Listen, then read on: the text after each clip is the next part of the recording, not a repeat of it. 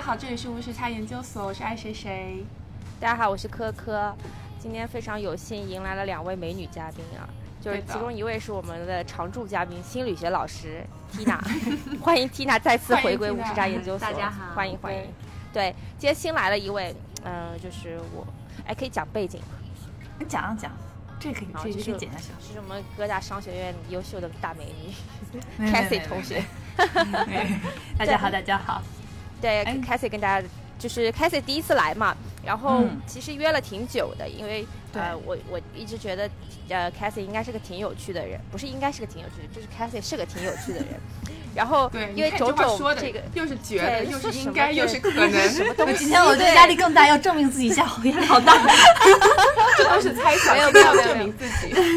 对更难了。就是之前是在加州工作的嘛，然后前段时间呃因为家庭的原因，然后来纽约嗯啊、而且 Cathy 是一个呃几岁小朋友的妈妈，一岁半，今天十七一岁，半，哦就是非常可爱的小姑娘的妈妈，对，对就是，呃，为什么今天请这两位嘉宾来，也是非常契合我们今天想聊的这个话题的，嗯，啊、因为大家都知道，最近在中国网络上炒得沸沸扬扬的几个议题，都是跟儿童有关，其中包括这个新城控股董事长性侵小姑娘的事件，啊、要不我们请这个 Cathy 来跟大家回顾一下这个事情的过程。他当时是去，他他是去上海是参加一个婚礼，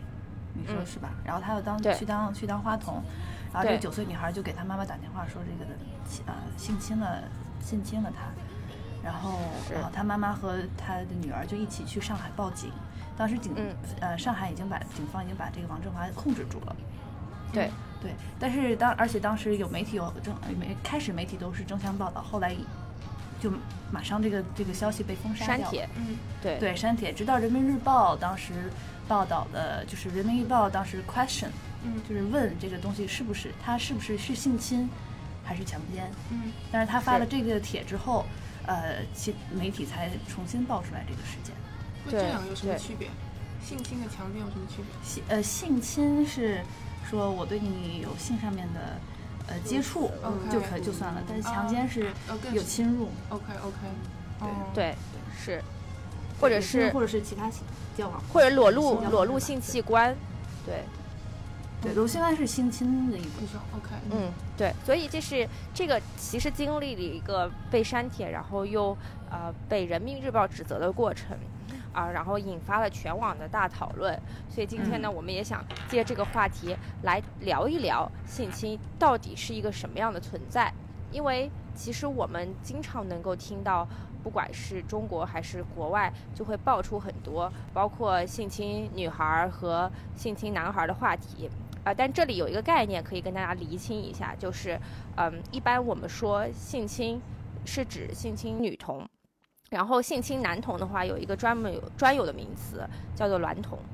呃，对这个娈童这个词是专门用给男孩儿男的，生，男童是十二至十二岁以下的男孩子。嗯，那这个实际上是在中国古代，呃，是在希腊、古希腊、古罗马，就是一个很风行的事情，而且是可能是被当成文人雅致的一个，就是一个啊 pop，附庸风雅，嗯服从对附庸风雅的一个事情。然后很多的古代的皇帝、文人墨客，还有呃贵族都会哎在民间大量搜集小男孩、美少然后年被对对美少年被招过来，嗯然后去对他们进行一些性侵吧，我们不好说是强奸。嗯呃，其实很多，其实我们电影里有时候会会看到，比如说我们看那个《霸王别姬》嗯，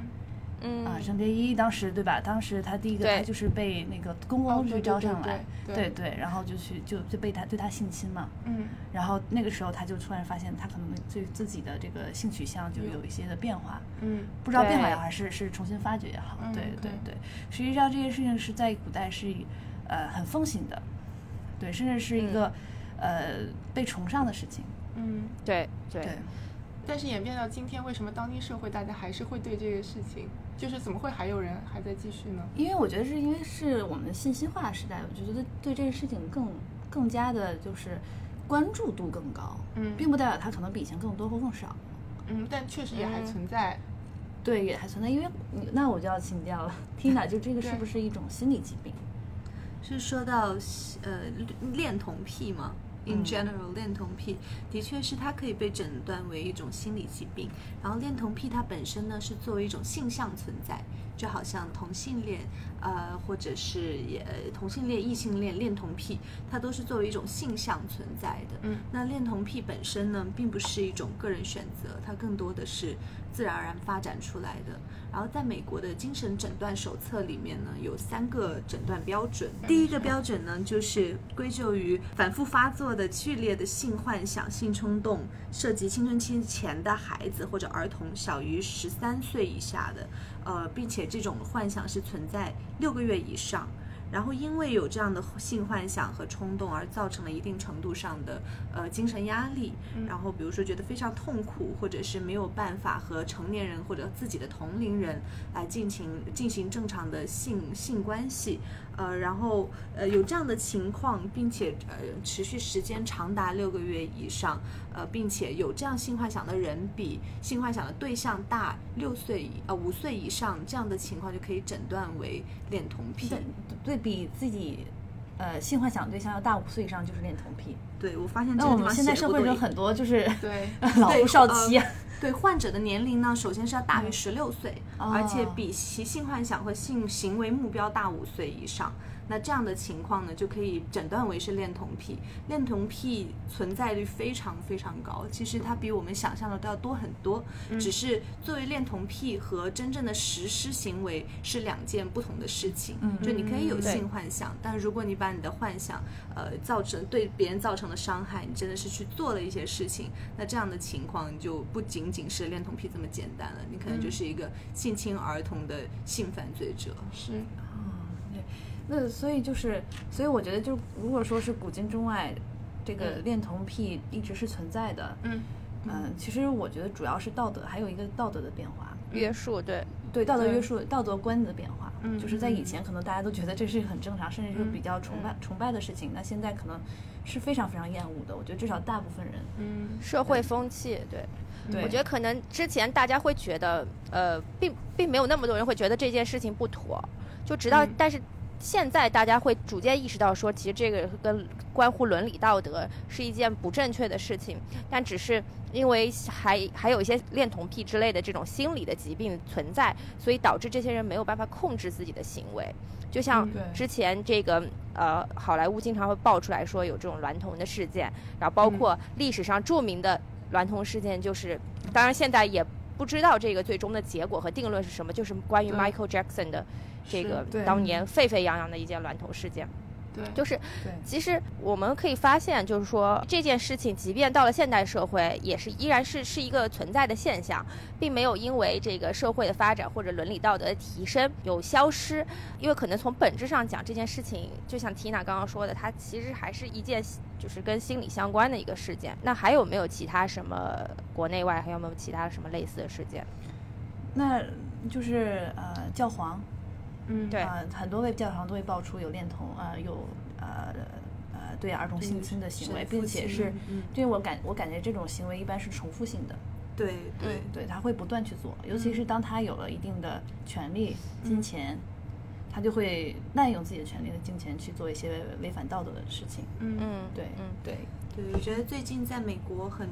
呃很火的那个 Jer- Jerry Epstein，那个川普的好基友，嗯呃，美国的大资本家也是被爆出来性侵了一百多名，可能都不止一百多名，对性侵了对对几百名，呃，小年龄小达十四岁的呃女生。嗯然后在他的这个案子里面也是非常非常多年，而且他曾经在几年前就因为性侵坐过牢，然后还嗯呃在美国注册过， 就是美国有一个很有趣的法律叫 Megan's Law，呃是当年一个叫 Megan Kanka 的小女孩嗯被性侵，然后导致强暴致死之后嗯立的一个法律，就所有的性侵者都需要注册，就你得把自己注册在美国的官网对上，对对，对，然后会根据他们的呃性侵的程度，会对公众造成的伤害设设为三个等级。嗯那二三等级的人呢，他们的信息是全公开化的，嗯就是说你可以在网站上输入你自己的邮编，看看你附近有哪些人是嗯对对性对哦侵者。我那这个天，对这个我今 天就要去做这个事情。回家立刻我睡做。着觉，对，那这个 是 Jerry Epstein 呢，他早在几年前就已经注册了，了，所以大家是知道他是一个这样的人。嗯但是也是因为他自己的金钱、他自己的地位、他和川普的关系等等嗯哼一系列的社会经济条件，然后导致这个人直到今天还是逍遥法外，还是在对继续做着很多很多相关的事情。 嗯而且很多时候这些人他们会用一些手段去操控小孩子，特别是嗯心智还不太成熟的青少年，操控他们的心理，利用他们可能需要金钱啊、需要地位啊、嗯这样的一些心理，呃，来来控制他们不会把这件事情说出去，对然后以及让他们可以得到他们想要得到的东西。嗯我觉得这也是恋童癖以及是会针对小孩子进行性犯罪的人会经常使用的一个手段，以及是导致这件事情这么难被控制的原因之一。嗯，我而很且好对我很我很好奇，就是小孩子容易被怎样怎样的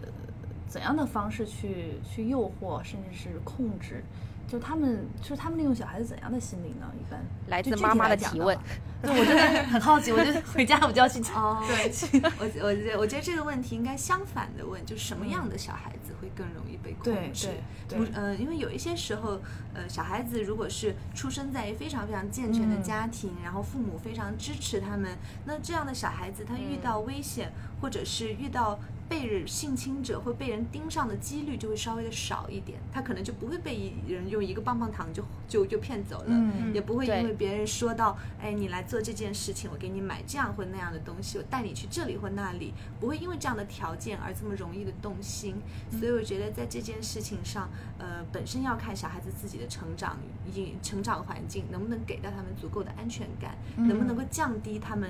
嗯、抵御外界这种。这种危险性的可能，这种几率吧。嗯所以，什么样的小孩子会容易成为目标？首先是一定是没有安全感的小孩子，他缺一些东西，要不就是嗯缺爱，对吧？嗯很多时候父母经常吵架呀，那么这个性侵者他可能会就以一个大哥哥这样的，或者是一个邻居家的叔叔这样的角色出现。就在那个 Megan's Law 里面，那个呃可怜那个小女孩 Megan Kanka，其实当时奸杀她的人就是她的邻居。然后她邻居为什么有这样的机会去奸杀她，也是因为就平时她没有没有人陪她玩，邻居跟她一起玩，带她买这个买这个，跟她一起玩呃遛小狗啊什么的。所以就是有这样的爱的需求，就等于说是小孩子的世界有个缺口。那有缺口的时候是非常容易被入侵的。然后还有一种就是小孩子，呃，家里面的条件可能如果不太好，他很渴望得到一些自己呃家里面父母没有办法给到他们的物质条件，那这种嗯情况也是非常危险的。所以作为家长，我觉得除了呃，爱啊，这些感情上面的教育之外，物质上面要让小孩子树立正确的物质观、价值观，这样子可以提升他们对于外界，呃，这种有有有有那个叫什么那个成语叫什么来着？呃，那个图谋不轨的人，嗯这样一些不好意图的抵御吧。嗯，就好像老话说，就是女孩要富养嘛，不能随便一下就被骗走 了。对不过说回刚刚那个事件，最近在美国特别火，是为什么又被翻出来了？就是刚刚那个 Tina 说的这个人，是因为当时判他案子的那个检察官其实做的特别不好，好嗯像最后他只待了六个月，而且他白天是可以出去的，对他晚上回监狱哦睡觉，他白天回他自己的该干嘛干哦嘛，还要上班，就是他还赚钱嘛。然后，嗯呃，然后他这是个不是检交察了保释费、保释金？那也不可以的，其实对你当判年是刑不允许他保释，因为对嗯他有很多哦很多很高额的私人财产，不允许嗯他保释。对。对哦，但是对都是 conspiracy，就是串通一气。嗯当时那个对 Alex 写的那一份法案，反正是非常非常糟糕。对，但这个人最近又要升迁吧，所以就有那个嗯 Congress 要对他提问，然后就有一个某一个 Congressman 就说你这个当年这个案子到底是怎么判的，你怎么能做这样的决定之类的，所以就是大家舆论现在又疯狂的在讲，回顾当年的案件就觉得判的非常的不对，嗯，所以其实就是说美国法律也是一个逐渐进步的过程，他们嗯曾经也是做了一些很不好的就是判断，对，其实我觉得这样，其实相对于中国法律来讲，中国在中国在这方面的法律是非常不健全的。嗯当时有个歌手叫小时候有个歌手叫红豆，我不知道你大家记得不记得？他当时恋性侵儿童两次，都每次只判了三年。嗯哦。对，中国有一条法律是，如果没有插入性性行为，如果没有记错的话，是没有插入性性行为嗯是零到五年，然后如果有插入性行为是五年以上。所以当时呃新城控股那件事情对被爆出来的时候，媒体写的是获判五年以下有期徒刑，我当时想说是不是写错了？怎么会是这样？后来一查，确实是有这样的法律，才五年，就是对对 OK 对他们当时 argue 就是说这东西是性侵还是强奸嘛，对因，为他的对他的他的阴道已经那个小女孩阴道已经撕裂了。那绝对对是强奸，不是吗？对，但是不知道如果就是有请个律师的话，也许他可以去证明，也许不是说证明吧，就是说嗯辩护吧。是是是，对，当然我记得还有一个，就北京有个奥赛的老师，嗯，就长期的性侵男童，是哦在就是对对 OK 他的学生性侵男童。当时他没有被没有并没有被判刑，因为这个东西 OK 没有证据了已经，是所以他只是被免职。 OK，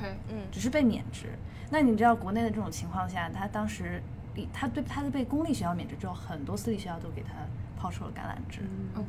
哦哦对，就没有任何的法惩对罚。对，去去约束，对，嗯嗯，说到这里，我忽然想起来，呃，之前媒体曾经有爆出来说，这个新城控股董事长他为什么就是明明都已经，你看人是身在高位，嗯然后都已经坐拥这个上市公司，他何必还要做这些事情？然后后来嗯爆出来是他的那个就是家乡的人说，他这么做呢是为了发财，就是当时有一个封建迷信的说法，就是说哪个你道士跟他说的？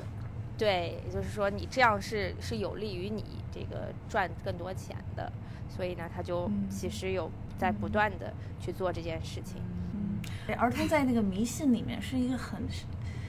是一个算算一个神物吧，是但是你要有没是有台湾人养小鬼啊，嗯，什么妓男妓男童女童嗯都是关于儿童有关于儿童，而儿童能看到鬼啊这些的，嗯，对，童很容子很容之易身拿嘛，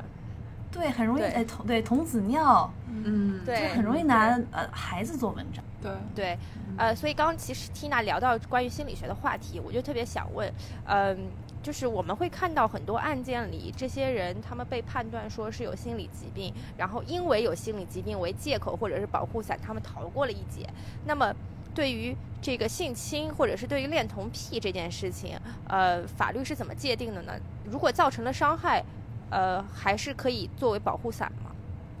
嗯，在这一点上呢，我觉得还是比较公平的，因为不管是不是恋童癖，只要是呃有性犯罪，都是一样的判断方法，都是一样的 OK 惩罚手都都是一样的惩罚手段，只不过是呃有些时候恋童癖呢，可能是有你是如果你是恋童癖，那你犯了这件事情，那你就要去接受相关的心理治疗。如果你不是恋童癖，你只是一个就是经常会觉呃有有性冲动啊、性侵别人的这样一个施暴者，那那就是另一些方面的，就就你可能要接触一些其他的呃其他的法律上的手手段，只是就是、呃你有没有再多一层精神上面的治疗而已。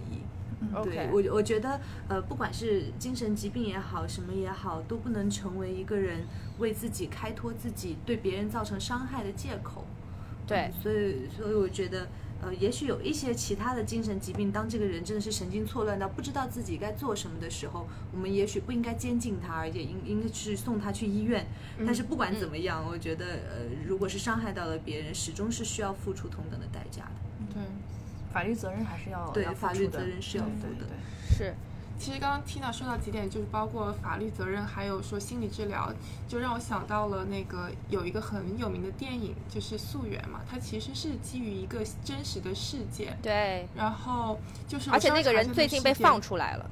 还没，还没，它是二零二零年十二月要被放出来，就是明年十二月。但是韩国就已经哦 OK 就民众已经 炸了疯掉了，对他们就想对说，一最好赶紧颁一个法律，让法律能 够重新把这个案子再审一遍，然后再给他判个刑，嗯把他关在里面。就为什么呢？其实他真的是非常恶劣，就他是二零零八年十二月犯案的，然后当时他已经五十六岁了，然后那个那个真实的溯源只有八岁。他呢嗯是在公共厕所里，然后用非常残忍的方式，就是性性侵了那个溯源，然后导致他大小肠外流，百分之八十的生殖系统和肛门永久破损。我天哪然后当时不是冬天嘛，十二月，然后他为了不是会有 DNA 的那些检测嘛，他就把那个溯源就是用冷自来水冲，就是希希望能够洗掉一些犯罪的痕迹吧。嗯，然后一开始找到的时候，他就死不承认，他就觉得可能自己没有留下证据怎么样，就说我怎么可能会做这种事情之类之类的。然后后来就是证据确凿了以后，他就说，嗯，他其实是喝了酒，喝了九瓶烧酒，而且当时的法律是，当时韩国法律就是说，你有精神病，包或者是醉酒的话，你可以减刑，为什么醉酒会减减刑？我这个是一个很，就是也算是 Makes under sense influence，就是、嗯但是你喝酒，你做出这样的行为，对。但后来对这个法律就改掉了，就是当时是这样子，而且当时的上限是十五年，然后他被判了十二年，然后民众超生气，就零八年的时候，包括当时的总统都出来道歉，然后零九年马上就改了，把那个上限十五年改到了三十年，嗯然后在一三年的时候就改成了无期，所以他们现在其实性犯罪的是无期的。然后还有一些别的，就包括就是刚刚说到那个减轻量刑就没有了。就如果你是呃性犯罪，不管你是有精神病还是你是喝醉都不管，就照判。然后第二点是，就像刚刚那个 Tina 提到的，美国会把性犯罪的前科者照片放在网上，包括他们的长相啊，还有就是他们做了什么坏事，你都可以查到。然后还有，我觉得这个很神奇，就是韩国他们有化学阉割，嗯就是他们可以给你吃药，然后控制你的性欲。就如果你对对未成年人犯过罪的话，他们可能会让你吃药。嗯对，但具体有没有用我也不太知道。哦然后还有就是对出狱以后的监视这样子。对，吃药对是心理治疗的一个方法，就是治疗恋童癖的一个方法。嗯然后他们吃的那种药是用来控制睾丸素的。所以 OK 就是吃完之后，他们的性欲会变得非常非常低。嗯嗯、但是至于这种药有没有长期的效果，还是有待有待研究的。嗯，但实际上是有一定的治疗的手有段有的，那我其实觉得，哦就是大家也不一定一定要去极力的去反抗这件事情。就我觉得，嗯如果你真的有这种心理的疾病的话，应该是及时做治疗的。对，对，对但是很对多人他们就是可能对没有意识到这是一种需要去治疗的心理疾是病，对嗯然后有一些人他如果没有这么强的自我约束，或者没有这个意识，这是一件不能去做的事情。如果对是真的是 add on 了，真的是做了呃对儿童不好的事，嗯那这个结果我觉得还是有要需要他本人来负责的。对，嗯而且就是对有些人来说，心理治疗可能就效果不佳。就是嗯为什么民众特别担心，就是这个这个人叫赵斗顺嘛，他已经做了四百个小时的心理治疗了，然后他们做完一个评估出来，他还是被判定为偏离性很高，就是说他对未成年人的性欲还是超强。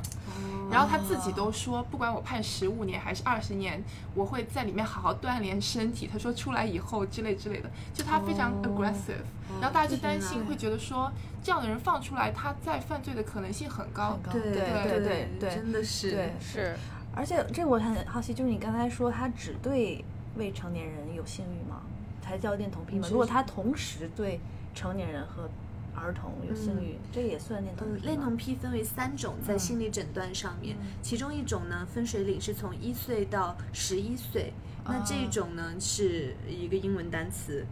不要 Pedophile 说，呃，不是 pedophile，pedophile 是一嗯个、是个 collective term，、嗯，OK，对，然后就是说从一岁到十四岁，所有的都包括的。嗯那呃呃，十一岁是一个分水岭，因为十一岁是一个青春期发育的起点，所以十一岁之前呢是一个叫呃恋童，就真的是恋童了，恋童癖。十一到十四岁呢是算是恋青少年癖。嗯那还有一些人呢是对小孩以及成人都会有都会有性欲的，那这种又是另一个。呃一个集合范里畴面的，嗯对啊范畴里面的，对，所以是总共分为三个类型。明白，嗯因为当时我想到，当时白银案的时候，那个人不也是奸杀了很多女性，也同时奸杀了一个小女孩吗？嗯八、岁还是九岁？白银案是什么白银案就是当时，你知道白银是有一个杀人魔， ？OK，他当时就是，呃，他就是在路上找陌生的女子，嗯然后跟踪他们，然后回嗯家，然后先先是性侵，然后再奸啊、再再把他们杀掉，并且嗯他每次都要取出一个器官回家。哦，这然后样当真时的他很可怕对，然后他当时杀了，当时这个案一直一直没有破嗯，啊、然后而且他当时有有奸杀了一个八岁的小女孩儿，那个是算是他的那个 pattern 之外的吗？还是呃，他判断就是只是女性， OK？、嗯哦、对女性，呃，哦大他不大部分分都是年轻女孩子，但是那个一个是八岁女孩子，当时不知道为什么，而且他基本基本上每年都要杀一个人，然后这案子一直没有破，直到他有一年，呃，他的一个亲戚，呃，也犯罪了一个好像是贪污受贿的嗯，罪，然后然后 OK 查到他的 DNA，最后查到了这个人，哦然后这个人好是可是怕他哦，对，当他儿子考到一个重点高校的时候，嗯呃，他就停止了。 ，OK，对哦对，这个是很，这个就是挺恐怖的，这中国一个变态杀人案对，，真哦对的很可怕。对嗯他对他当时我就想，就是这种人可能都都会列涉猎吧，这种是变态。嗯，很可怕。对对对恋童癖也好啊，然后性侵案的犯罪者也好，都有一个很常见的一个规律，就是他们会不停的再犯。嗯如果没有被抓，嗯没有没有被很严惩的话，嗯都会不停的再犯。嗯呃，所以心理治疗方法上面有一种也叫 relapse relapse prevention，就是防止再犯治疗法。嗯然后这种治疗法会让呃让这些就这些人去想一个很严重很严重的后果，然后希望通过这个后果来取代他脑中对这个犯罪的恐惧感。是呃，然后呃，但是这个治疗方法呢，目前为止研究证明它的有效期是八年，就是过了八哦年之后就八没有年什么用了。 OK，，对，可能就变得比较麻木了。我突嗯然好相信杨永信啊，我觉得先让他惦记一下。 会 嗯不会对国内国内真的国内就是很多家长会把自己同性恋的孩子去做电电击？击，嗯，对对对，对感觉就是当年很一百年前就有人用这种电击方法，怎么现在还有人信？对对对，但是我觉得现在就觉得好像这个道德界限会画在哪里，是哦怎样的人应该去接受这种治疗？嗯电电击治疗法是厌恶治疗法的一种，就是在这种治疗法里面，一般是就这个人产生这种想法，比如说我是我我同我对同性有兴趣，或者我想要去呃性侵这个小孩子，或者是呃嗯我想吃什么什么东西，那这个时候就对他采取电击，然后让他这个想法和这种不愉快的经历联系在一起，那么是时间长了之后，他再有这个想法，就会有不愉快的心理嗯的感觉出现，所以就会抑哦制他们的想法。对，呃，对于恋童癖也有这样的治疗方法，嗯呃，所以电击治疗法是有一定的作用的，但是也是它是有自己的上限的。嗯有是有效期的，对嗯对对，是，对，我觉得就说到现在，就大部分不管是法律啊或者治疗，其实都是就是 preventive，就是你都是嗯事后，就是这个人犯罪了，或者你知道他有病，然后你去嗯治疗，但是我们就没有一个 detective 的，就比如说我怎么样能够预防遇到一个坏人，对吧？哎或者就坏人在干坏事之前，我怎么样就先已经把他给控制住了。嗯，因为我就有时候感觉，就等到事情发生了以后再去想办法，就就已经，毕竟事后就是弥补对啊，就很可惜，对吧？对，我很好奇这 DNA 检测会不会会不会，最最近很流行这个是 DNA 检测嘛，会不会对真的能够测出来这个？只不过很多 DNA 现在在美国检测已经在美国被被被禁止了。嗯，对对对对，但是就是说，其实能不能测出来？这个我就不知道对了。很有意思很有我也不知道对 我不过说到 DNA 检测，可以就是有，我觉得有一件事情特别好，就是用现在有很多用 DNA 检测来找那个罪犯，就比如说你性侵，然后侵完以后走了，然后你留下了 DNA 对样本以后，他会就大数据上传，对就找不到你，可以找到你的亲戚住哪儿。然后通过几个亲戚，对然后就把你找到了，所以对就是还是很方便嗯的， 就是他们能够破。我听说是，就听新闻是破了，比如说几十年，就是十几年前的那种，就是怎么说哦奇案嘛，旧就案对对旧白案银安就是这个方法嗯哦做，OK，出对，对，我对觉得就是还是玩的挺，也算是给了一点小小的希望，就把坏人是嗯绳之以法，起码他们不会继续做对坏事。 对那在中国法律真的是很对这个惩罚真的是很轻，对，对嗯我就觉得五年太而且有些有钱人、有权、有钱有权的人，真的是可以把这个事情了了。对我们不知道，其实我们不知道这多少事情被了了，对嗯我们只要多点事情被爆出来了。对真的是对是，我说看到了一个数据，啊哦，抱歉你说，啊很快一插一句，就是一个数据说那个从一八年到现在有三百七十一起呃性侵儿童案件，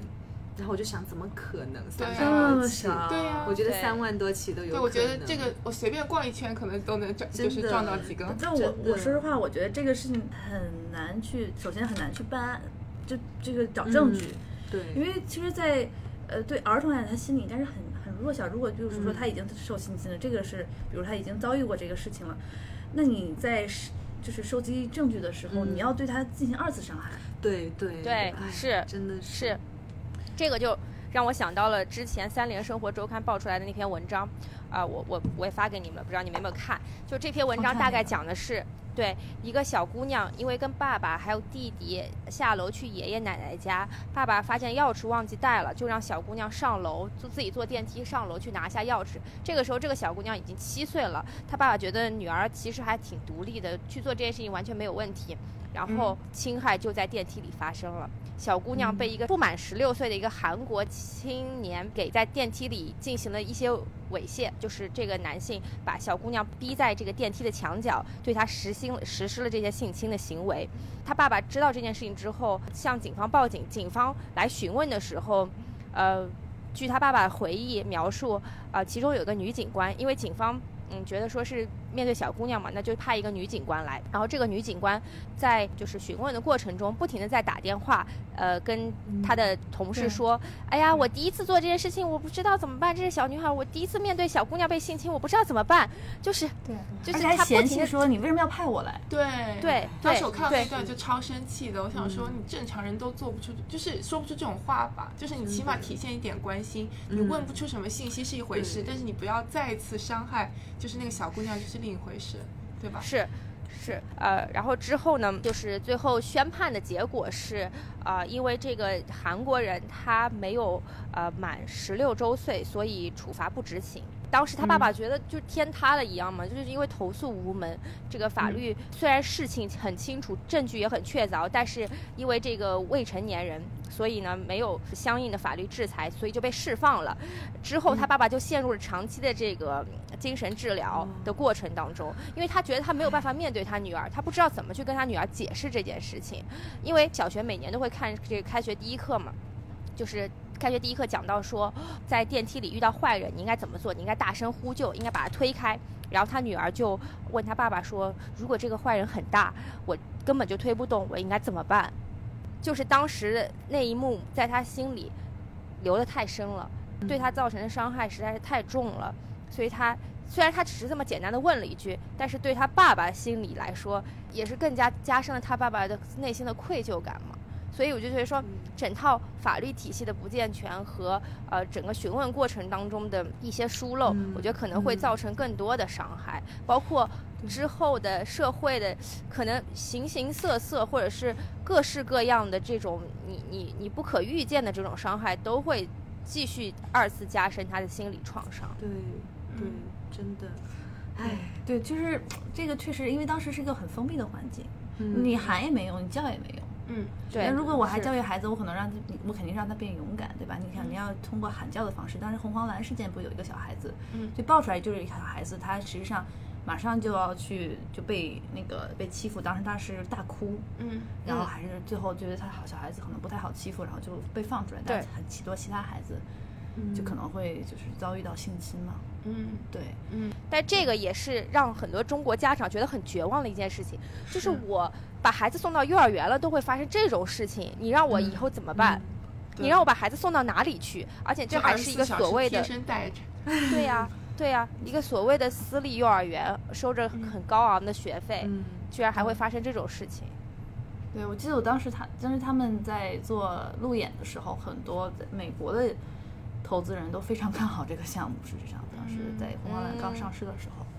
因为它是一个 business model，它这个商业模式是可以不断复制的嘛。但是大家没有想到，就是不断复制、不断扩张的情况下，你就招到的你招到的老师对是什么样的水平？对，你要在对美在就是作为家长来，我在在美国在在在这边选学校已经很困难了，就是老师水平真的是良莠不齐吧。嗯就我实际上看过，我就印象很深的一个，就是我在我们家门口有一个双语学校，然后呢，我就看那个老师好像要打那个孩子，嗯出要出一手，但是他是在一个 public 的情况下，就是在一个、在一个公园里，嗯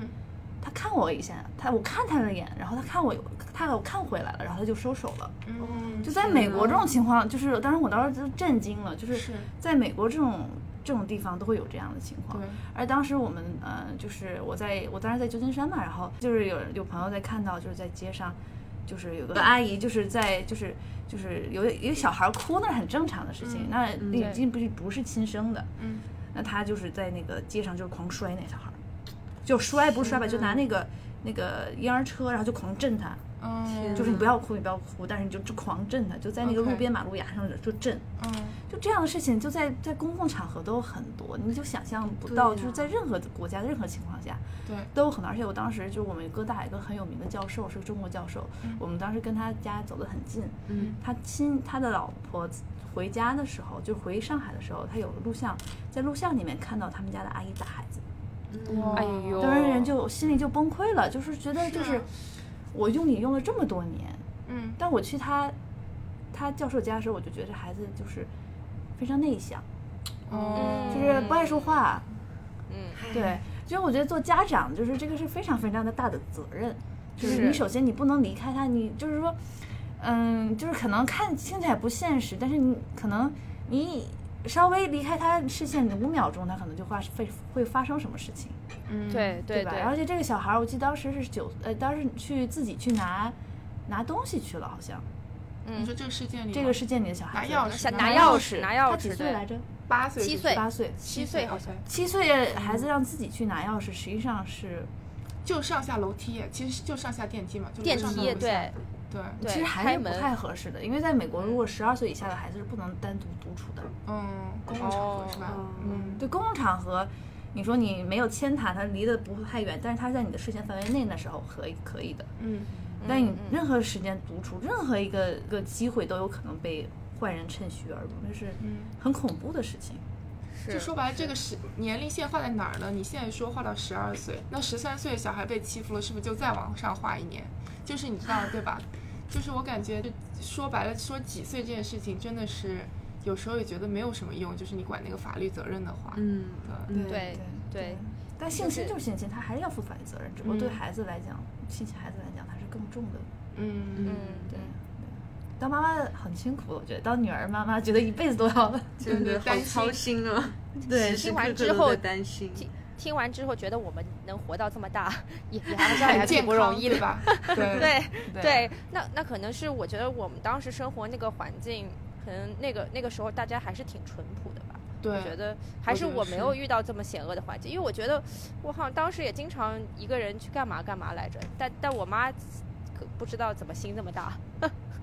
嗯我记得我很小的时候就上下楼梯给我爸妈送东西，但对但我这也个是还好， 对我小时候感觉我们那个时候好像就是被放养的，对对对对，是真的邻里也很自己一熟个人去很远的地方，我有时候还去隔，就是我爸妈不在，然后我妈就会直接把我寄养在邻居家几天。我觉得都我觉得都是好像听起来好危险，但实际上现在被爆出来很多都是我很多身边的人会回忆他以前遇到的这些嗯性侵的，嗯是吧？嗯哦，对对对对对对，而且只是现在当时回没有忆说，对，而且现在回忆的时候都是能说出来人还都是比较轻的，就是被对性侵，没有嗯被对强对奸。我觉得被强奸的人能敢说出来的，现在还是很少的。是对是对是真的对对，我当时看到一个文，我记得我小很小时候看到一个报纸上一个文章，就是一个女孩子就被她家邻居的孩子性侵了，嗯但邻居孩子可能性萌芽刚开始吧，就可能十三四岁吧，她可能就五六岁，然后她让她趴下来，然后就性侵了。然后这个事情，当她结婚快要结婚的时候，嗯，她跟她的男朋友说了。嗯，嗯，这件事情她说完之后，她男朋友就马上就我不要结婚了，然后就是天当时哪还就是哦说要报警啊，就是各种很过过激的行为就出现了。嗯就是那你你怎么让一个人去勇敢的去说出来这个事？对是对，我觉得我们的社会文化在一定程度上对这个是很有压迫性的，就对特别对是我们说到性的时候，往往都会特别的去责备女性，就不管这个女性到底是被性侵的人，还是是受害者，还是怎么样，往嗯往就是如果你说到啊，我今天晚上出去玩的时候遇到了这件事情，嗯可能大家第一反应就是你为什么这么晚了还在外面玩？对就啊，这儿不会想到是，其实出去玩是你的自，是你的权利，你想怎么对玩就怎么玩对，但而是且你的安全是应该是由大家一起来，来来做好自己该做的部分。对，对，而且很多时候家长会教育这女孩子，你不应该怎么做，应该不应该怎么做，不应该那个怎么做。嗯对然后你对被性侵之后，你要然后。本身她自己就很自责，我为什么要出去玩？我为什么要穿对裸露的衣服？然后最后家长也还说，说女孩子，那这样的话她很容易自责，就女女孩子本身就很容易自责，很容易内化这个对东西，对对对，对吧？嗯，很你容易不能产站在生他羞对立耻面感哦是，嗯，我觉得我没有办法证明自己是有趣的人，反而是个很悲观的人，怎 么办？没没 有没有，就是是今天是这个话题悲观的人也很有沉趣对，没有能够理解当妈妈的心情，就看这个问题不一对样。对，真的是我在想不这一个样问题，就是觉得说我已经活出来了，我已经三十岁了，要打架我都可以，对不对？ 就没有就觉得就心态不一样。对，但是你说让我照顾一个小宝贝，那我可能也会那女孩子焦要虑硬硬，比较硬起来，真的要就是性格要强硬起来，就是然后现在女性，然后现在社会又说，哎，你怎么这么强势？啊，你怎么嗯这对个对这么怎么怎么样？哦对，总结就说是你女做性人不女温人柔很太难强 势，对。就其实这个事情也让我想到之前台湾发生那件事情，但也也啊还是很轰动的，就是林奕涵的事件。当时林奕涵是一个十三岁的小姑娘，她不断的被补习班的老师性侵，后来她写把这段故事写成了一本书，在台湾引起了非常大的轰动对。之后她因为不堪舆论压力自杀了。对，就房这个思就是琪的初恋日记，对是是吗，是是是，这就是整个故事的最让人悲痛的地方，就是他敢于说出来这件事情的经过，但是社会公众却不能认同这件事情，甚至对他造成了更大的伤害。所以当时的舆论是说什么呢？我记得当时是有很多声音是在责备他的，就是嗯你你遇到这个事情你怎么不说呢？你这么久这么长时间你都不说，你是不是因为其实你也是喜欢他的？然后那个哦当时呢，这个作者也是因为遇到这件事情，他当时年纪很小，所以他没办法消化，所以他也是一种呃就自我防御机制，他在一直在就说服自己，其实我是喜欢这个老师的，我是对老师是有爱的，老师也是爱我的，所以他、嗯他强暴我是是不是不是强暴，这只是我们爱的方式。嗯他一直是这样子的一种呃一一这样的来麻痹自己这种嗯受嗯伤的感觉和害怕的感觉。嗯所以其实他的这个是很常见的一种心理防御机制。当我们没嗯有办法接受一件事情的时候，我们会用 reverse psychology，就嗯我们还不如来这其实是我自己选择这样的，所以对让对自己对不会觉得这么的糟糕。是嗯，当时很多人就责备他这一点，就是说你你根本就不是就不是真的，你这件事情，呃，你当时你也不说，嗯很反正很多很多责备的声音。 OK，我觉得这个和我们的和我们的文化也也很有很有相关性，就是嗯我们从心理学角度来说，人有两种情绪，一种外向型，一种内向型的。嗯就是有些时候小孩子遇到特别不好的事情，跟爸妈说，爸妈往往是生气。就责备这个是小孩，你怎么回这么晚呢、嗯，怎么怎么你怎么能去这个地方啊？但其实，在生气的背后，有一个内向型的情绪，可能是担心，可能是失望，可能是害怕，很很关心这个小孩子，所以才有的气氛。但如果我们表现出来的是是担心，这是这是一种让我们会觉得非常弱的情绪，会让我们觉得自己很很脆弱的情绪。所以我们在、特别是亚洲的文化上面吧，大家会把自己的的的样子 image 塑造成一个特别强、特别坚强的，我们不能让别人看到我们的弱点，所以会用一种是更加外向性的情绪去去抒发我们对这些事情的看法。所对以很多时候，一件事情发生，大家尽管是对这件事情有同情、有伤心、有难过，但是可能还是会选择用一种其他的方式去表达。嗯对嗯，就是确实你你会发现，就是说当当你自己在发声的时候，你把这些自己最脆弱的事情展示给公众看的时候，你是希望能够公得到公众的支持，但你却发现有很多不一样的声音出现，甚至是指责和责备你的声音出现。这个时候，我觉得给你造成的精神压力是无比巨大的，就是比你说出这件事情来的精神压力还要大。就像刚刚嗯 Tina 说的，就别人就会质疑说你这个话的真实性。首先你要去替自己辩驳，说我这个是这这个话的真实性，你要去证明自己。其次，你还要去面对这么多对于你家人的指责和谩骂，嗯，对对不对？就是说对对，这个社会就我关而且系、我花边新闻，我觉得这个事情就是说，这个绝对是键盘侠的问题。但有嗯个问题就是说，你是可所谓可以恋爱自由，但是你是十四岁以下呀。嗯你我嗯觉得一个任何一个情况下，我觉得这个你只要是跟任何一个十四岁以下的女孩子发生性关系，嗯不管是她愿意不愿意，这个发生性关系的人就是有责任的，嗯嗯，对吧？是我觉得大家没有意识到这一点。嗯对对，就是这个是对方是有责任的，就是不管他是多爱我，也许很多小女孩很早熟，对但你跟他发生，你问他你你你，他可能会，如果他掩他掩饰了自己年龄，那就可能不是你的问，完全不不完全是你的问题。嗯。但如果他没有掩饰你的年龄，你知道他是年轻，你知道他是小孩子，嗯嗯你跟他发生性关系，不管他愿不愿意，你都是有问题的。对嗯，对对，这个就是我觉得很多道德是有时候可能会不是道德观或者是价值观可能会呃呃有些矛盾，嗯但是我觉得一定要有一个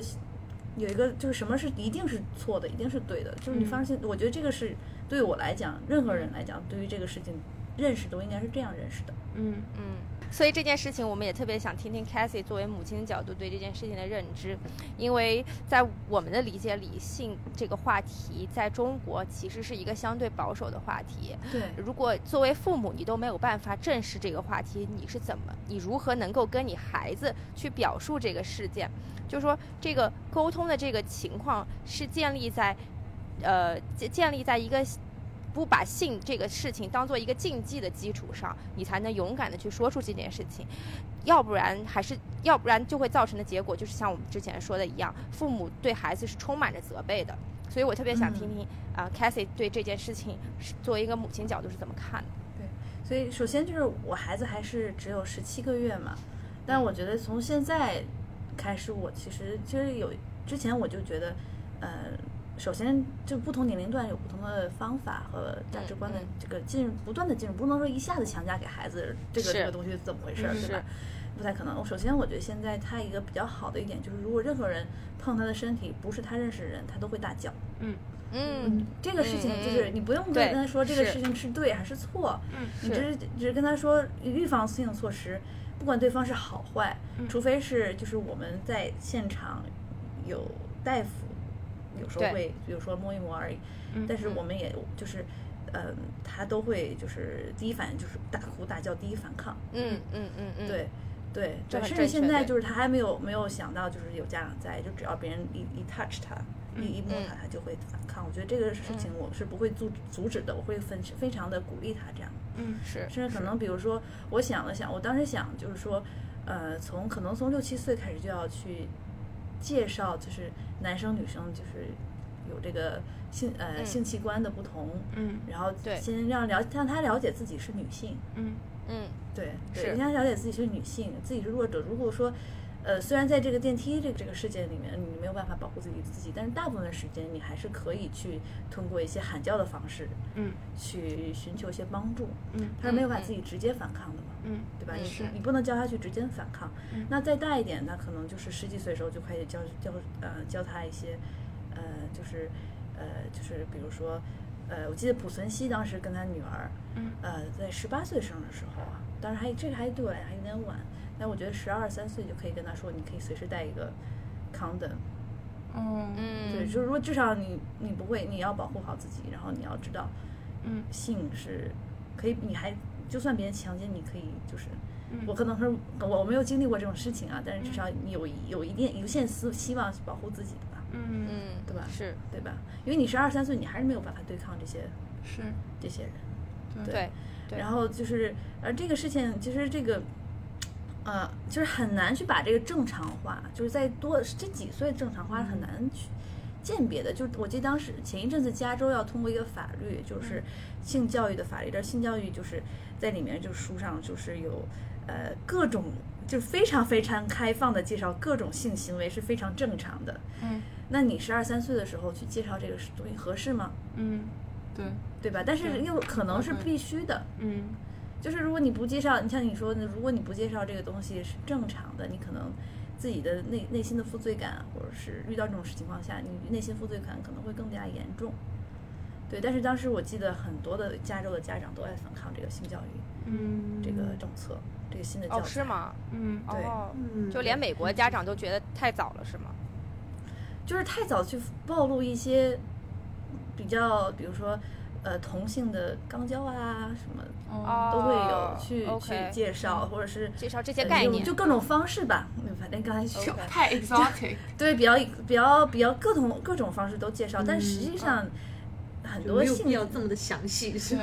对？对，呃，你这个界限很难划分，因为其实很多性侵也都是比较嗯不太正常的吧，是是是嗯，嗯对吧？嗯尤其尤是其尤其对小孩，可能是嗯用其他的方式去进入吧。嗯对，所以其实做做家长来讲，就是就是逐步的去告诉他吧，但是这个界限真的很难划分。对，我也觉得真的是一个很很模糊的东西。我觉得如果性教育进行的比较隐晦啊，或者是比较晚，会形成一种羞耻感，就会觉得是这件事情是一哎件是就说不得的事情，但其实不是，它是一件嗯，作为每一个人都自然而然每一一生中都会去做的一件事。对那我最近在哥大做一个 sexual health counseling，就是关于性的各个方面的东西，对然后说到哦各找种，对 对对对，然后就看到一个很有意思的一个一个规律，就是作为亚洲的女生，往往在这个事情上都特别特别的呃保守，特别的 reserve，就不会太愿意去。讲太多，对然后也不愿意太太听太多、嗯啊，在这种情况下，很多时候就会形成一种，就是他们自己首先对这个事情是有很强烈的羞耻感，嗯就觉得我做这件事情，我不能跟我的爸妈说，然后甚至同辈都不要说太多。嗯哦 OK 然后就对，就会有这样的感觉。我觉得一旦有这样的感觉，我们就会形成一种，就首先会把它看作一件不好的事。但我觉得它并不是一件不好的事对。我觉得呃，性教育在小孩子这个年纪呢，嗯可能不需要太详细的去讲到各种各样的 位置什么的。但是我觉得呃，还是在小孩子能够了解到男女不同的时候，家长就不应该去避开这个话题，对不应该一笔带过的，就是说哎呀就是这样的啦。我觉得是有必要去公开的把它就好像当做呃每一件，就像我们的头发、我们的眼睛，嗯为什么有不同的对颜色，就让对这样这样的话题去讲，让他们认识到这是一件隐私，但是是正常的事情，对是一是件大家对都应该去去说的事情。对，对，我记得国内国外有一本很很好的书，我嗯不记得名字了，就是它就是关于小孩子性教育，它就很详嗯细，嗯而且我觉得这是父母双方父母的责任。嗯，就对于女孩子来讲，如果说我爸哎爸跟我是说这件事情和我妈妈说这件事情，效果是不一样的。对我觉得双方都应该有不同的角度去，去去跟孩子聊这个事儿。对对、嗯对，尤其爸爸，我觉得爸爸实际上跟女孩子聊出来，反而觉得让女孩子会更有安全感。妈妈好像就是总是在、在在讲究一个事实，但是爸爸其实给一个 extra 的一个安全感，嗯这个是嗯，很重要的。因为对对美国家庭其实是很破碎，就很就是对离婚率对百分之六十嘛。嗯对对，所以他可能有些父亲没有尽到这两个责任。嗯对嗯中国家长可能还没有意识，如果有这个意识的话，希望很多父亲也是尽到这样的责任。对嗯对嗯，而且有些时候，我觉得，呃，性教育，特别是关于性的问题，如果说开了，小孩子就不会觉得这是一件就说不得、应该藏着掖着的事情，是可能遇到对不好的事情会更愿意去说出来。哎对对是对，但是这个界限又很难发现，就是怎么样是愿意说出来，并且又并且又拒绝，在陌生人对你嗯，侵害的时候拒绝。嗯甚至也许对方，也许对方很帅，也许十二岁，我如果十二岁的话，如果对方男生很帅，也许我嗯会，对吧？对，就如果是对方诱惑你诱惑对，嗯，又怎么样同时去拒绝这个事情？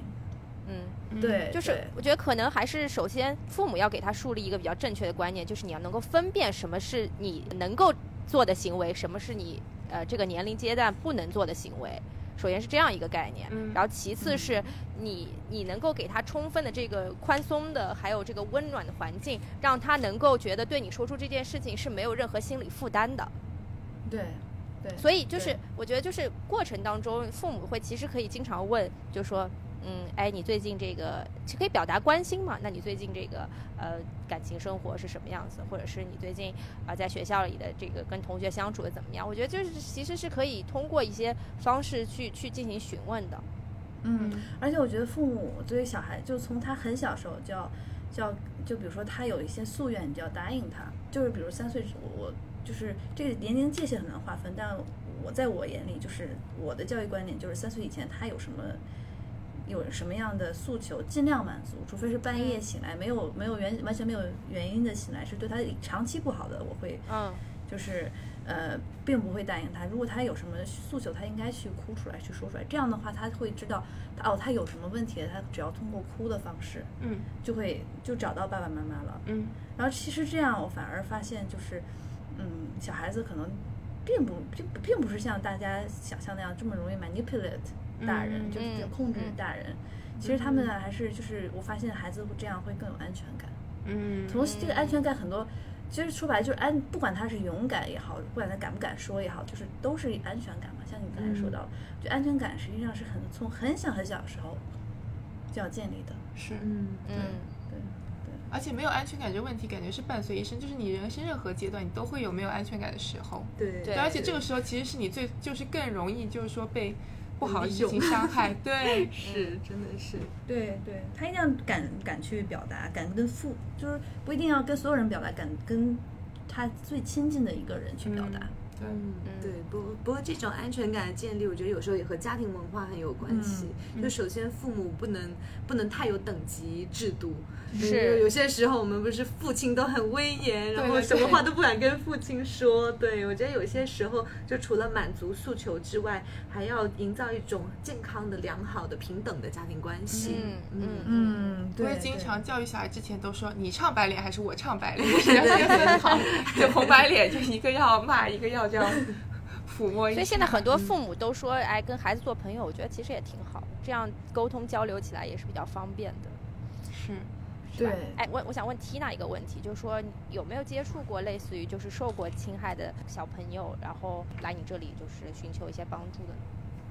嗯，有，我印象最深的有两个案子，当然这两个就是特别极端的了，呃，一般普普通通的那些可能都不会不会说到。这两个案子有一个呢是十岁的小女孩被她妈妈的男朋友，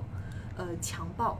而且强暴时间长达两年，然后她嗯是一直是到了十三岁才懂得，就是哦，原来这个是强暴。嗯她十岁的时候都不知道，都不知道这个男生在做什么，嗯她就一就是一直觉得很怕、很痛、很不舒服，嗯但他不知道这是什么东西，一直到十三岁他才明白，哦，原来他他这样是是在性侵我。然后他也是从十从十岁开始，嗯呃，每天晚上她妈妈男朋友会进她房间来，然后她从那个时候开始就害怕锁的声音，嗯然后每天做同样的噩梦，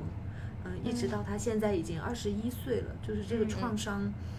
一直都在，就也是挺可怕的，而且这个也是恋童癖真正会去实施动作恋童癖经常见的一个，呃，一个 pattern，一个规律，就是他们会去，呃，会去可能会去锁定单亲的妈妈，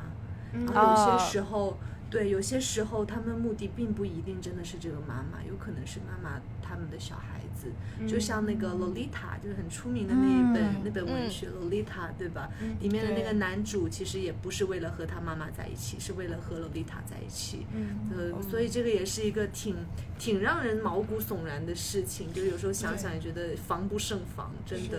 对，嗯我想提到洛丽塔，就是现在萝莉控不就是从这本书来的？我觉得现在大家都好像哎小萝莉对这样说，其实我觉得其实还蛮恐怖的。我们大家都对说小萝莉这个这对个对词，对对，真的。对，但是但是在我们的日常生活中，这是很正常，感觉是很正常的。嗯嗯，对，所以有些时候，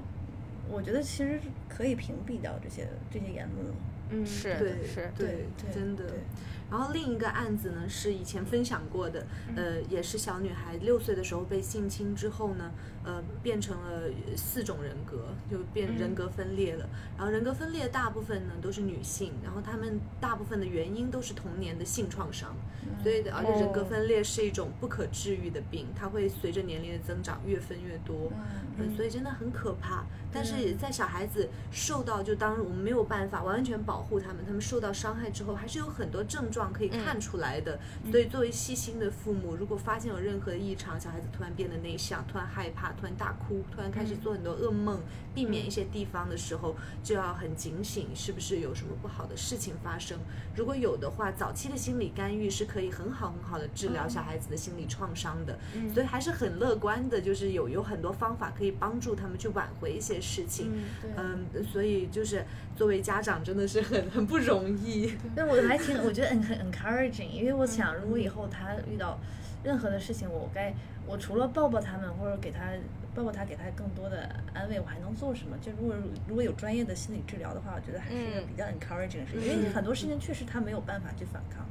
对嗯没有办对法去避免。嗯对对对对，而且真作为一的般，的家长，你也不知道该怎么说怎么做。嗯，对，其实主要还是看孩子这个事情上，就是一个性侵者，一个是家长，是孩子其实能做错什么呢？对嗯对吧？对嗯对嗯对，很多人能够分辨，就 Linkin Park 那个主唱不就是小时候，呃，被性侵很久，嗯然后嗯自杀了嘛？嗯他一直抑郁。哦，就家长的引导还是很重要的，就是你你是怎么给他们做治疗的？我觉得呃，做治疗很多很多时候就是，呃，先去去他们的羞耻感，就是在嗯这件事情上，很多时候他们会很自责，就觉得这是是自己的错，当嗯时，嗯然后是自己的问题，然后也嗯，就去羞耻感，然后让他先嗯不要在这件事情上，呃，能够正视正视他自己作为受害者的这样的地位，嗯然后同时去在，呃，把他当年的创伤和解开，就是和现在的现在的他的呃日常生活解开。因为很多时候经历过童年创伤的人，可能会，比如说像我第一个，他一听到这个锁的声音，他就会很怕，那就要把他现在现实生活中锁的声音和他的生活和他的记忆解绑。然后让他能够正常的每天正常的运作，正常的来看待日常生活中的一点一滴。嗯，然后至于像是人格分裂的那个，真的没有任何办法，每次就只能给他一定的精神支持，嗯然后看看他最近呃能不能正常的这些呃吃饭啊、睡觉啊，能不能保证好，然后能够做到这样就已经很好了。嗯刚 Tina 说的那个第一个例子其实很普遍，我觉得经常能够在媒体上听到这一类的事件，包括前对几天。好像媒体爆出来一个说，美国有一个男性在这个社交网站上对一个单亲妈妈提出要求，说我跟你在一起的要求就是能够每个月性侵你女儿，所以我觉得就是很变态的，他直接在社交网站上敢提出这样的要求，然后这个母亲是直接看到之后就报警了。对对对，嗯我觉得他做的一定是对的，这样的人一定不能姑且放过。要多一种这 样，多是这种蠢货就好了。直接暴露 自己是吧？对，报自己的蠢货，就有些人很高级啊，方法。对， 嗯，真的很对可怕。但有很多那种单亲妈妈，就他们特别 vulnerable，然后就是虽然说是那个男的就是个 jerk，但是他们又舍不得。嗯有时候他们对可能甚至都知道那个男生在性侵女儿，但他们就是睁一只眼闭一只眼吧，就觉得说我的人生不能没有这个男的，你知道吧？对就是对妈妈对做对的不对行。对 对，就哎，就是这个肯定是很复杂原因让他这样，对，甚至比如说他是一个，就如果他这个事情暴露出来，他全家就完了。嗯我记得当时嗯章呃章子怡在她那个呃就是演我是演员还是什么那个呃，就说那个综综艺节目是对吗综艺节目，当时她演了一个角色，就是当她就是她的女儿被一个很有钱的人性侵了，同时还有另外一个女的、女生的女儿嗯也被性侵了。然后章子怡家里是很穷的，嗯嗯就是很可能很就是过得非常的窘迫，他们她是单亲家庭，嗯然后呢，当时另外一一个就是被性侵的女儿的妈妈就过来，把钱给她，说嗯这事情我们能不能解了了？嗯哦，因为就说 A 女生说，如果这事儿爆出来，那我家庭就完了。哦嗯嗯对，当时章子怡妈妈，我记得大家都可以去搜一下这段，她演的嗯非常精彩。就当时把钱拿过来，就是就是含着泪，然后就是又是很强硬，就章章子怡那种坚强那种那种眼神，然后嗯坚毅的眼神去数钱，就是一张一张数，数了五万块钱，然后最后处理方式就是我还给你，但是我哦这个人、这个禽兽我一定要要死磕到底。嗯就那个那段那段戏演的，我就是我看每每次看我都会哭，嗯，我看很多次。嗯对对对，就是很多，但但从对方那个妈妈角度来讲，她确实有这样的压力。嗯，是嗯，是是对，对，他可能想的是那个女儿的名声呐、就是社对会的舆论啊呐、对对，她主要是老公，就是啊，老公的形是象，对，然后她老公的上司嗯，性侵了她，哦，她就就是说这件老事公不情能得罪他的 boss，对，然后这件事情如果被爆出来，反正已经性侵了，我以后会保护我女儿，这件事情过去了，我要办法绳之以法，那我的家庭的就整个就完了嘛。是，嗯嗯，感觉这个时候就是。感觉没有办法，就是你最后把问题归结于谁有权有势的话，很多问题都解决不了。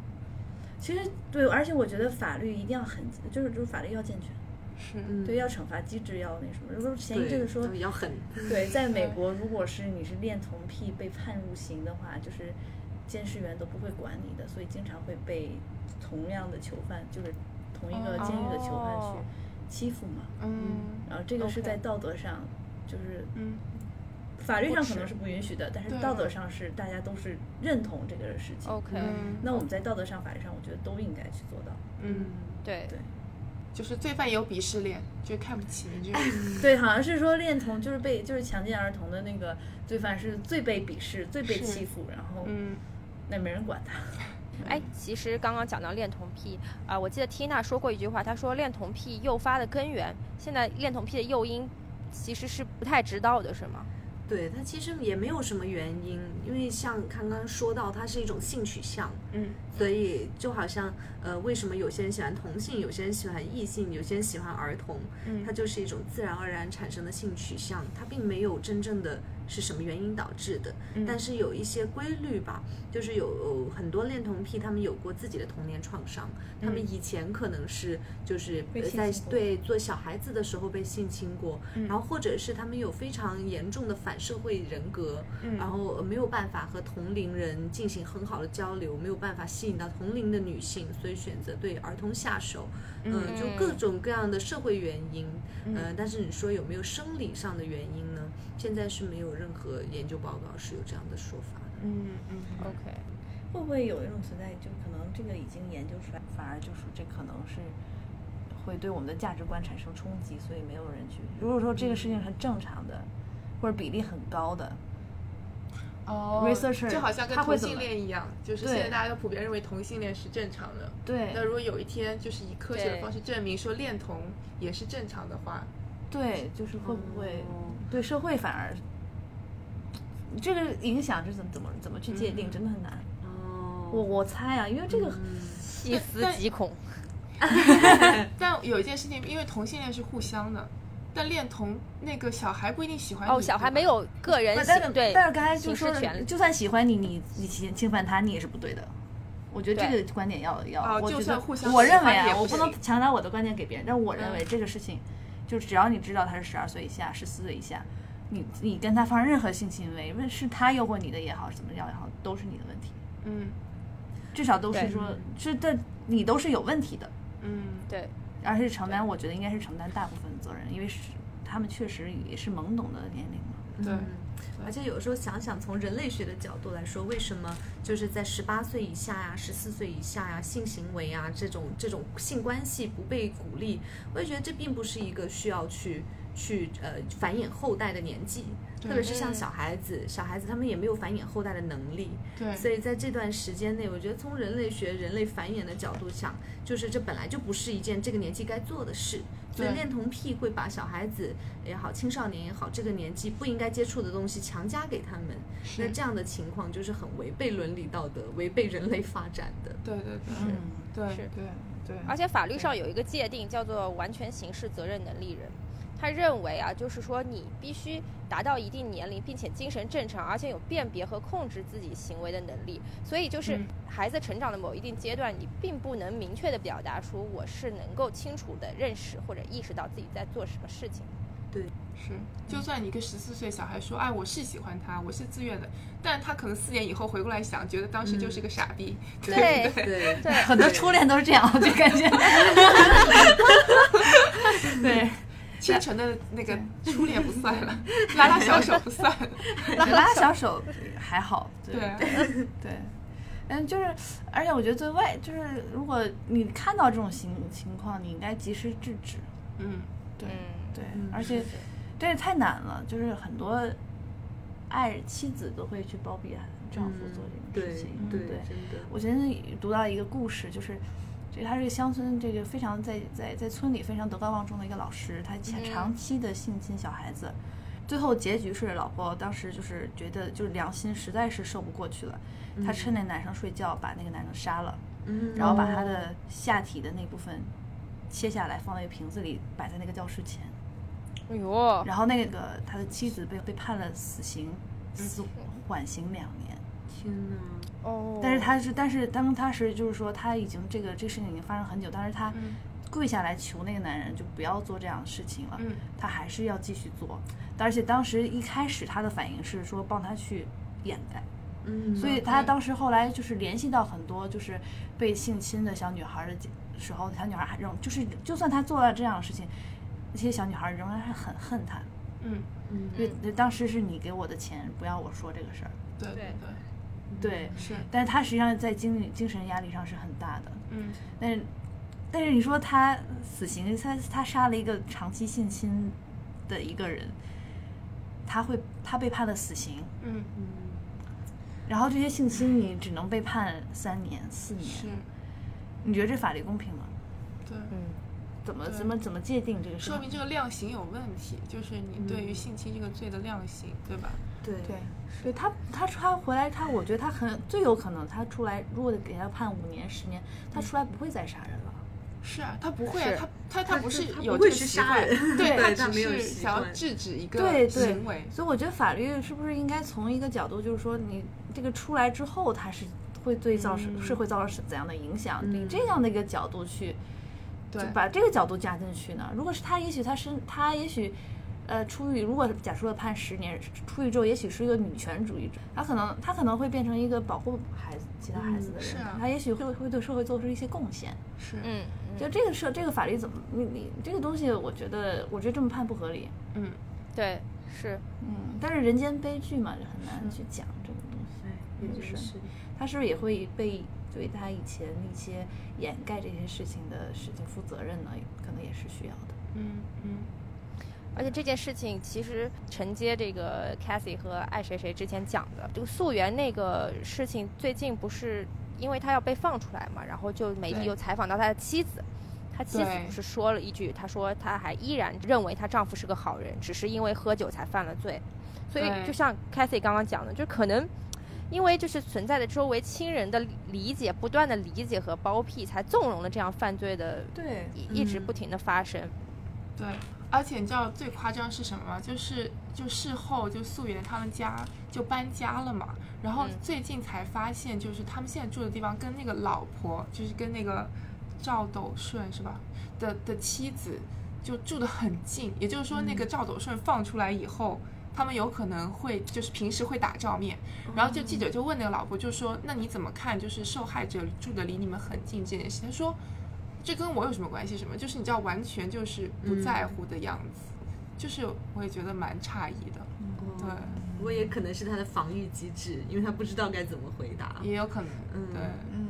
啊、今天非常开心，请来了这个 Cassie 和 Tina 一起跟我们聊了聊这件事情的原委吧。然后我嗯觉得，呃，其实也收获了不少关于这件事情，对这件事情有了更深的认知。呃，不管是从专业的角度，还是从作为一个母亲的角度，我觉得我今天找了两位嘉宾非常非常完美， 完美的撑起了这期节目所要的所有元素。我觉得就是这件事情，其实呃和很多的这个社会现象一样，都需要被重视，而且都需要引起大家的呃更多的关注和社会公众舆论的支持。呃，我们很开心的看到，至少到目前为止，这个社会公众舆论对于这件事情还是一边倒的一种声讨的态度。呃，因为嗯面对小孩子成长这件事情，我觉得保护机制是刻不容缓的，而且社会舆论应该是以一个正向引导的方向在进行的。所以我们做这期节目的目的呢，也是为了以现实事件本身为目的，去探讨它背后的意义。希望更多的父母能够有意识的做到，就是说对自己孩子这种从小的保护，应该是从哪几个方向去进行的，包括啊、这种性教育的启蒙，应该是在什么样的时间阶段？就我觉得就这种嗯事情是应该所有父母都应该引起重视的吧。是